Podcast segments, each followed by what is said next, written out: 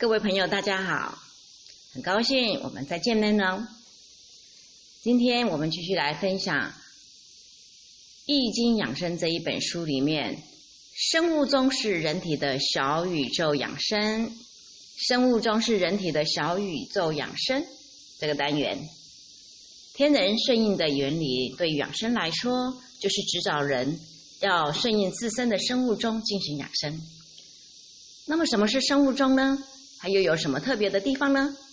这几年来啊，时间生物学家认为，生物体来自于植物体的生命，随着昼夜交替、适时更迭的周期性运动，揭示出生理活动的周期性节律。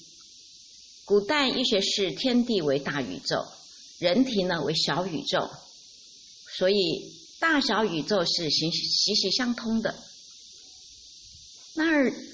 健康人体的活动大概呈现二十四小时昼夜的生理节律，这与地球自然规律自转形成二十四个周期是相对应的。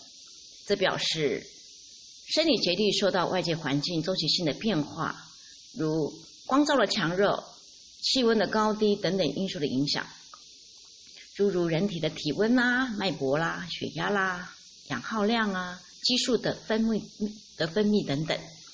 都存在昼夜节律的变化之中。生物既是时钟的结构，被称为生物钟。生物竟是时钟的结构，就被称为生物钟。周期节奏竟是昼夜二十四，大概再加减四小时，我们称它为日钟。那近视二十九点五三，再加减个五天。我们称为月中，近视周期十二加加两个月，我们称为年中。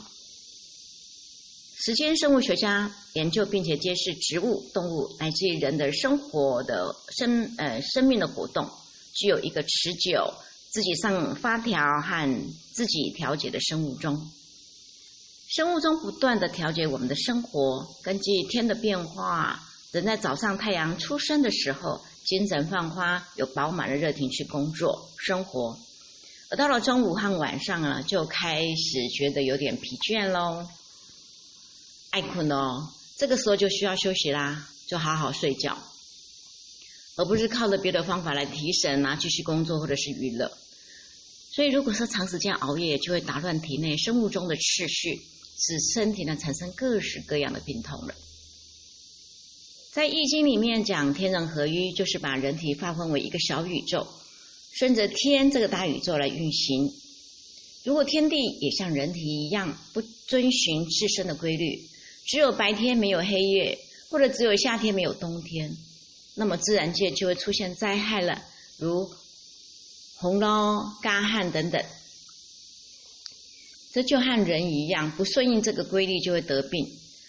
所以说呢，养生的前提就是要顺应自然，顺应人体。宇宙天地已经进行数亿年了，就是呢，遵循阴阳和合的一个基本原理。由此看来，养生顺应天地是有一定的道理的。那《黄帝内经》结合《易经》提到了五脏养生的理论，就是呢，春养肝，夏养心，秋养肺，冬养肾的说法。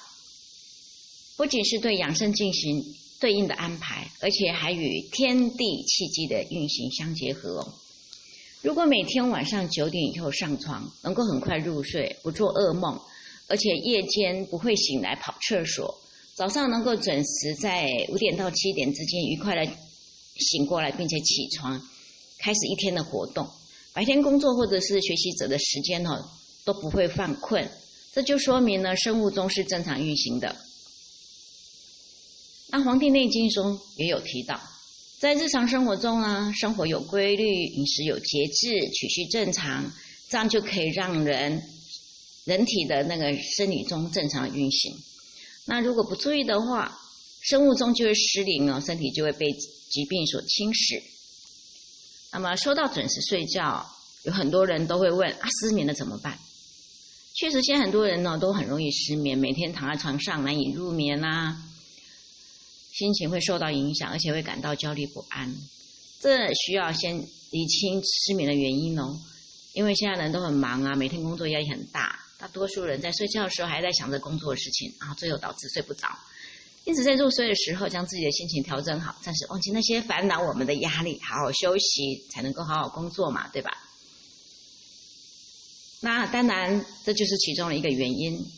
还有就是呢，心火发散，我们只要把火收敛下来，把它收敛到肾，脏就好了。另外，睡不好也可能是和胃有关，比如说晚上吃很多的东西啊，所有的能量都消耗在胃里面的食物啊。一部分血气气血已经到了胃里面工作了，导致其他方面缺氧、缺缺少了气血，而胃和不胃的不和，则会卧不安呐。胃不和则卧不安，所以呢，晚上一定要吃少一点。还有就是阳气不足以生发，有些老年人早早入睡，也可能会早早清醒，这就是头脑中的气血不够，也会导致失眠哦。所以呢，要在阳气跟气血非常充盈的情况下，才有办法睡得最沉。所以呢，千万不要忽视睡眠这个这么重要的事情哦。然然后呢，接下来再花一点点时间来分享人体二十四小时生物钟的一个状况。好，我们从凌晨一点到晚上二十四点。凌晨一点的时候呢？大部分已经进入梦乡了，处于轻微睡眠状态，人很容易就醒来。此时呢，我们特别容易感到疾病的存在。那凌晨两点，大部分的人体的器官都停止工作了，肝脏为人体排出毒素，人体正在接受自身的大清洗哦。那凌晨凌晨三点呢，身体处于休息状态，体内几乎完全丧失，体力几乎完全丧失了。此时，我们的血压、脉搏啊、呼吸都处于一种最弱的状态。那凌晨四点呢？呼吸仍然很弱，大脑的供血量很少，身体处于最微弱的循环状态，人容易死亡。但此时的听力会非常非常的敏锐。那凌晨五点呢？肾脏不分泌任何的物质了。我们已经经历过很多次梦的过程。如果此时起床，能够很快进入精神饱满的状状态。那早上六点，血压上升，心跳加快。即使我们想睡觉，但此时身体已经苏醒了。早上七点，人体的免疫力特别强。早上八点，身体休息完毕了，肝脏已经从身体内的毒素排出了。早上九点，病痛。减弱，病痛感会减弱，然后心脏全力在工作了。那上午十点，积极性的上升，人体处于最佳状态，热情将一直持续到午饭的时间，任何工作都能够胜任。那上午十一点呢，心脏有节奏地继续工作，此时几乎感觉不到紧张的工作压力哟。那中午十二点，人的全部精神都已经被调动起来了，此时不应大。不要吃大量的食物。那午后十三点，此时呢，肝脏休息，血液中融入了一些糖。白天第一阶段的兴奋期已经过了，感觉到有些疲劳了，这个时候最好休息一下。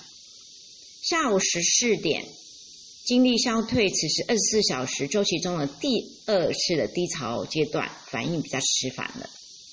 那下午十五点。重新改善，感觉器官此时尤其是敏感，特别是嗅觉跟味觉。之后人体重新走入正轨。